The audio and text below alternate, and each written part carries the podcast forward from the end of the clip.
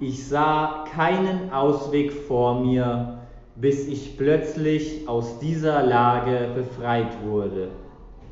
Als ich einmal ein zu schweres Fass aufheben musste, zu. Ich warf Blut aus und konnte meine Arbeit nicht mehr fortsetzen. Ich ging zu Fuß nach Hamburg, um dort eine andere Arbeit zu suchen. Ich fand auch wirklich eine Anstellung mit guter Bezahlung. Aber wegen starken Brustschmerzen konnte ich keine schwere Arbeit tun und mein Arbeitgeber kündigte mir bald wieder. So ging es einige Male.